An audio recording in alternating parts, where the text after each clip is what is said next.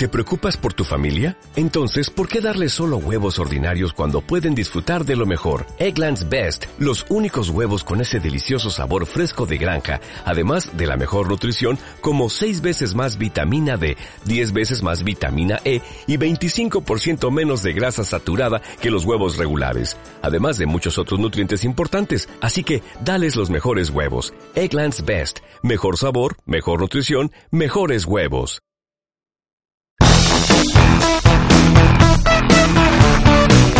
Y se nos viene, se nos viene una travesura de esas que veníamos haciendo, que nos estábamos mal acostumbrándonos el año pasado, en el 2019. Hacíamos de vez en cuando alguna travesurilla por ahí, hacíamos llamadas de esas que incomodan un poco. Yo todavía recuerdo la llamada a ese restaurante que recomendó el mismísimo Macri cuando se fue la luz en todo el país, que creo que llamó la, la compañera de Abraham para ver cuánto, si podían ir a comer, creyéndose que aquello valía, no sé, 20 eurillos, 30 eurillos. No, Abraham, ¿no? Salía un poco más caro la cosa, ¿no? Sí, sí, todavía me reclama que, que, le hice llamar por gusto, pero es que estoy ahorrando. Sí, estamos ahí ahorrando para ver si podemos ir a comer a ese restaurante. Bueno, alguna otra travesura hicimos el año pasado y este año eh, veníamos con ganas, con ganas de hacer algo, sobre todo de un espacio geopolítico de, la, de lo cual se ha hablado muchísimo y se seguirá hablando, seguramente porque los que mandan, o los que quieren mandar, mejor dicho, sobre todo del norte, eh, desean que sea el nuevo eh, lugar, el nuevo espacio de decisión de la política del sur. Me estoy refiriendo concretamente al grupo de, de Lima, que nació fundamentalmente para que la autoproclamación de Guaidó fuera efectiva, le salió como el orto, como el culo, y siguen ahí. Ahora esta semana pasada, de hecho, ha habido una nueva uh, intento, una nueva ofensiva, precisamente de encumbrar a ese Guaidó que prácticamente ya durante buena parte del año pasado pasó desapercibido. Bueno, el Grupo de Lima actúa de vez en cuando, se reúnen, dicen que es una instancia de, no sé si integración o de desintegración regional, y veníamos con ganas de saber dónde carajo está el Grupo de Lima. Resulta que tenemos en Lima, allá, a nuestro reportero queridísimo, a miembro clave de este equipo La Pizarra, que se llama Jair Sibel. Primero de nada lo voy a saludar desde Lima. ¿Cómo estás, compañero? ¿Cómo va todo? Hola, compas, ¿cómo están? Muy bien, acá en una Lima gris y convulsionada, porque además el fin de semana hay elecciones y como vos dijiste, fuimos a hacer una pequeña travesura muy divertida a ver si encontrábamos al grupo de Lima. estamos exactamente, además, estamos justamente a un día de unas elecciones que prácticamente pasan desapercibidas en América Latina. Se trata de las elecciones al Congreso, después de que se cerrara el Congreso el año pasado con muchos dimes diretes, con mucha controversia.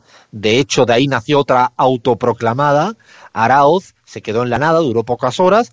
Bueno, está Perú pendiente un poco del Congreso, no sé si todo el Perú, una partecita así, y ya aprovechando que estaba Jair por allá, empezamos a intentar ver si había alguna oficina, algún despacho, algún edificio, no sé, unos metros cuadrados, una puerta con un nada, alguito que diga Grupo de Lima. Alfredo. Jair, ¿cómo te fue? Dime, dime, Lean, antes de darle paso a Jair, sí. No, que, que antes me, me hiciste acordar que uno cuando piensa en la UNASUR, bueno, no puede evitar eh, asociarlo con ese edificio que, que está en Quito, muy hermoso, que bueno, que todos ya sabemos el uso que le dio el gobierno de Lenin Moreno, que bueno, pero en la época de Rafael Correa se podía visitar, está el busto de Néstor Kirchner. Ahora uno piensa en el grupo de Lima y no, habrá un edificio, una puerta, algo, digo, algo parecido a lo que a lo que encontramos cuando hablamos de UNASUR. Habrá Yo algo. tengo esa duda, ¿eh? Tengo esa Habrá duda. algo, queremos saber solo si hay algo, una oficinita, algo. Bueno, Jair, te hemos dado una misión, yo diría que casi imposible. ¿Has encontrado algo que diga Grupo de Lima en Lima, en Perú? Miren, compas, no los quiero decepcionar, pero encontrar al grupo de Lima es más difícil que encontrarlo a Osama Bin Laden, la verdad. Porque no hay ningún tipo de referencia. Nos fuimos personalmente hasta el Ministerio de Relaciones Exteriores del Perú. Parecíamos Benny Hill entrando por una puerta y saliendo por la de al lado. Todos se lavaban las manos. Nadie sabe si hay una sede. Nadie sabe si hay funcionarios. Nadie sabe si hay personal. De hecho, dicen que no hay personal, que no hay sede. Y la verdad es que respuestas sobre el tema, vocerías oficiales, no apareció ninguna. Y eso que lo intentamos. Incluso, compañeros, fuimos a buscar a Elizabeth Astete, que es la máxima responsable eh, para América Latina de la Cancillería peruana, y parece que la señora Astete no tenía mucha ganas de respondernos, porque andaba ahí por el edificio, pero se inventó algunas reuniones, se inventó algunos compromisos, y le esquivó el pecho a las balas, como se puede decir, y no dio ninguna respuesta de dónde está el Grupo de Lima lo seguimos buscando igual, no nos damos por vencidos, quizá está en otra Lima, en Lima, Washington, no sé. bueno, desde ya, eso me parece interesante. Primero porque eh, que la audiencia, que la gente que nos escucha, que no crea que es nos hemos vuelto locos, que sí lo estamos, pero verdaderamente nos fuimos a mirar en la página web, decían que tenían sede en Lima, de ahí se llama el nombre, y nosotros nos imaginábamos que por muy poco que hubiera, algún lugar físico o al menos algún portavoz, alguna personería, alguna algún personal, ¿sí? Sí, algún departamento monoambiente con una computadora, alguien que atienda el teléfono, ¿no? Un mail, no, nada, nada. Exacto, porque además era un correo electrónico, por favor, un teléfono, no sé, para eh, cursar cualquier tipo de solicitud, de reclamación, incluso de aplauso para los hooligans, no sé, de la derecha latinoamericana que fueran a un sitio, ¿no? A, decir, aplaudirle por, por las barbaridades que han hecho el año pasado. No. Bueno, para eso, Yair, te vas al ministro, al, al Ministerio de Relaciones Exteriores físicamente, aprovechando que justamente está en Lima, y te llevas un microfonito de la pizarra y grabas exactamente lo siguiente. A ver, dale play, Fer. Mi nombre es Jair Sibel. Yo quisiera hablar, por favor, con algún funcionario o autoridad del grupo de Lima. Ya, tienes que irte al edificio Raúl Porras Barrenechea. ¿Qué dónde queda? Y ahora, ¿tú sabes quiénes, son, quiénes conforman el grupo de Lima? Sí, sí. Son ministros de Relaciones Exteriores de cada país. Sí, pero tiene su sede aquí. Claro. Por eso quiero hablar con algún funcionario o autoridad, necesito hacer una consulta, yo soy Ah, argentina. Raúl Porras Barrenechea. ¿Y dónde queda? En la esquina, a la derecha, Ucayali 337. Ok, en esta misma manzana.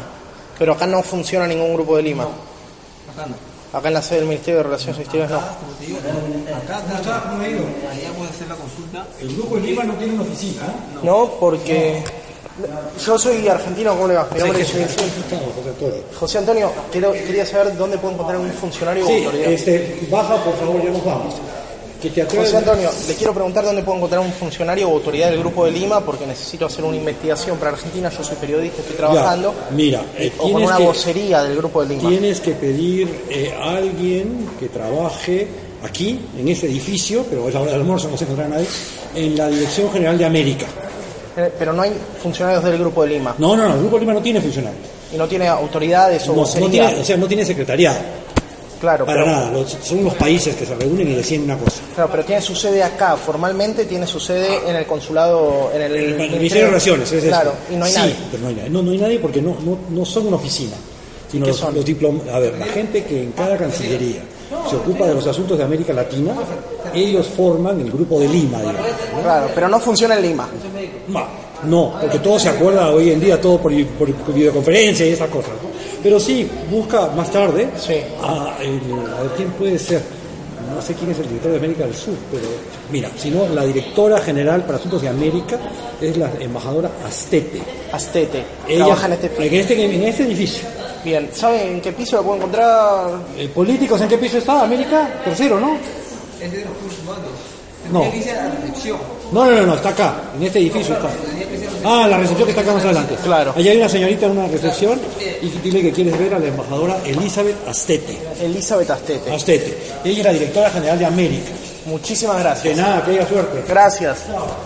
Bueno, bueno, ya, ya escucharon, ya escucharon a un Jair Sibel, eh, no estaba el perdido, sino más bien estaba muy bien ubicado en el único lugar donde realmente podría encontrar algún representante, portavoz, no sé, alguien que pusiera cara, ojos, unas orejitas al grupo de Lima y no había manera, idas y vueltas, no, ambigüedades, un poco nervioso, no, no había manera. Pero seguiste R que R, ¿no, Jair? Porque eres de estos periodistas que no te quisiera yo tenerte en contra. Sí, tuvimos la suerte de poder escabullirnos eh, mágicamente al interior del consulado de Lima. Conseguimos un funcionario que nos habilitó un único número de teléfono y una única referencia y seguimos indagando a ver si había alguna respuesta. Les comento, compañeros, no tienen ni siquiera un interno telefónico del Grupo de Lima, o sea, no hay ni tres números de teléfono asignados para alguien del Grupo de Lima para que se den una idea de la estructura que tiene este grupo, ¿no es cierto? Te, te- yo sugiero, Yair, ya que estás en Lima, no sé, regalarle ahora ah, un telefonito, así bien, bien bonito, en una, pla- en una cajita envuelto. No sé, vamos a incluso pedirle a la gente de redes nuestra que verdaderamente hagamos una, una vaquita, ¿no? De recolectar algo de plata para alquilarle un espacio, como decías tú, Lean, una Alfredo, compu. sí. Alfredo, creo que el grupo de Lima tiene menos integración que la Francia de Raymond Domenech en el Mundial Sudáfrica 2010. ¿eh? Es como Madre cada mía. uno va por su lado, tiene menos integración. Pero qué cosa, ¿no? Bueno, y al final, ¿lograste hablar con alguien más, Yair? A ver, preséntanos el siguiente audio, porfa. Bueno, finalmente, después de ir presencialmente tres veces sin mucho éxito y después de llamar durante 25 minutos, logramos una tibia respuesta, que es lo que vamos a escuchar a continuación y que la verdad es que más que para la seriedad, da un poco para el llanto o la risa, depende cómo lo tomen, pero esto que van a escuchar son las respuestas institucionales de los nuevos mecanismos, si se quiere, de integración, entre muchas comillas, de Latinoamérica. Dale play, Fer, a ver, escuchemos. No, no, no, yo quiero una vocería del Grupo de Lima institucionalmente. Claro, claro. ¿Existe eso? No lo creo posible. Cada país es autónomo y representa, tienen una representatividad, ¿no? Pero no, no existe, digamos, un gremio mm, que funcione en nombre de todos, ¿no? Claro, o sea que no hay ningún personal, ni sede, ni funcionarios del Grupo de No hay, Lima. no hay sede, no hay sede. no, Y, no, y personal, personal destinado al Grupo de Lima tampoco. No, En todas las fuentes que están en internet figuran que el Grupo de Lima tiene como su sede el Ministerio de Relaciones Exteriores del Perú. sí, bueno, es que fue creado por esta institución, digamos, ¿no? Pero quisiera preguntarle qué fue Pero- qué fue creado, digamos, porque no hay no tiene presupuesto, ¿no? No tiene funcionarios, no tiene sede tampoco, ¿no? O, como, como le digo, es cada país que lo integra. Eh, está representado por su canciller, pero no tiene una sede física. Claro, es más como como una reunión de amigos, digamos, o sea, se juntan y que apoyan una misma causa, ¿no? Como la otra, como el otro grupo que se llama de contacto, que tampoco tiene sede física que yo sepa. claro. ¿Y cuál es y cuál es el objetivo del grupo de Lima? ¿Me podría informar, por favor?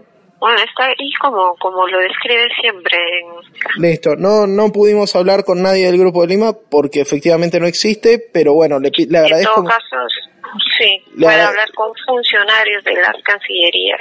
Sí, quise hablar con Elizabeth Astete, pero parece que tampoco está muy interesada en dar mucha información del tema. Una lástima. Pero bueno, muchas gracias por su tiempo, señorita. De nada. Bueno, así es, compañeros, lo escucharon ustedes mismos. Esta, esta falta de definiciones, esta capacidad para evitar cualquier tipo de respuestas concretas es lo que nos dan en el Grupo de Lima. Conclusiones, no hay sede, conclusiones, no hay funcionarios, conclusiones, no hay presupuesto y casi que parecería que los funcionarios se deberían dedicar en su tiempo libre o en sus fines de semana al Grupo de Lima, porque no hay nombramientos, no hay nada institucional y tampoco hay respuesta cuando se les pregunta qué es y dónde funciona el Grupo de Lima. Para muestra hace falta un botón y tuvimos estas charlas muy representativas de lo que son los funcionarios del Grupo de Lima. Realmente, Yair, después de los intentos fallidos, creo que estaríamos muy cerca de hablar del el, como el vacío de Lima. Nacieron para algo, realmente no lo lograron eh, y se quedaron en eso, en un intento desesperado, nulo, y el fiel reflejo es que no existe una institucionalidad como no podría existir porque además no tiene ningún basamento jurídico que lo pueda que lo pueda sostener. Así que bueno eh, hicimos la travesura la intentamos hasta aquí llegamos. Eh, todavía te queda un día más unos días más por allá intentemos. A ver si por casualidad logramos que alguien del grupo de Lima nos responda a la pizarra. Hasta aquí nuestra travesura, Jair, cuídate y espero que la semana que viene nos cuenten cómo han ido los resultados electorales en el Perú. Claro que sí, un abrazo grande para todos y todas y esperemos que encontrar algún día aparición con vida de algún funcionario del Grupo de Lima. Bueno, besitos, seguimos, seguimos, que todavía tenemos, ahora nos vamos desde Perú para Bolivia con la bola de cristal. Hacemos parada y seguimos en la pizarra. Dale más potencia a tu primavera con The Home Depot. Obtén una potencia similar a la de la gasolina para podar, recortar y soplar con el sistema OnePlus de 18 voltios de Ryobi desde solo 89 dólares. Potencia para podar un tercio de un acre con una carga. Potencia para recortar el césped que dura hasta dos horas. Y fuerza de soplado de 110 millas por hora. Todo con una batería intercambiable. Llévate el sistema inalámbrico OnePlus de 18 voltios de Ryobi. Solo en The Home Depot. Haces más. Logras más.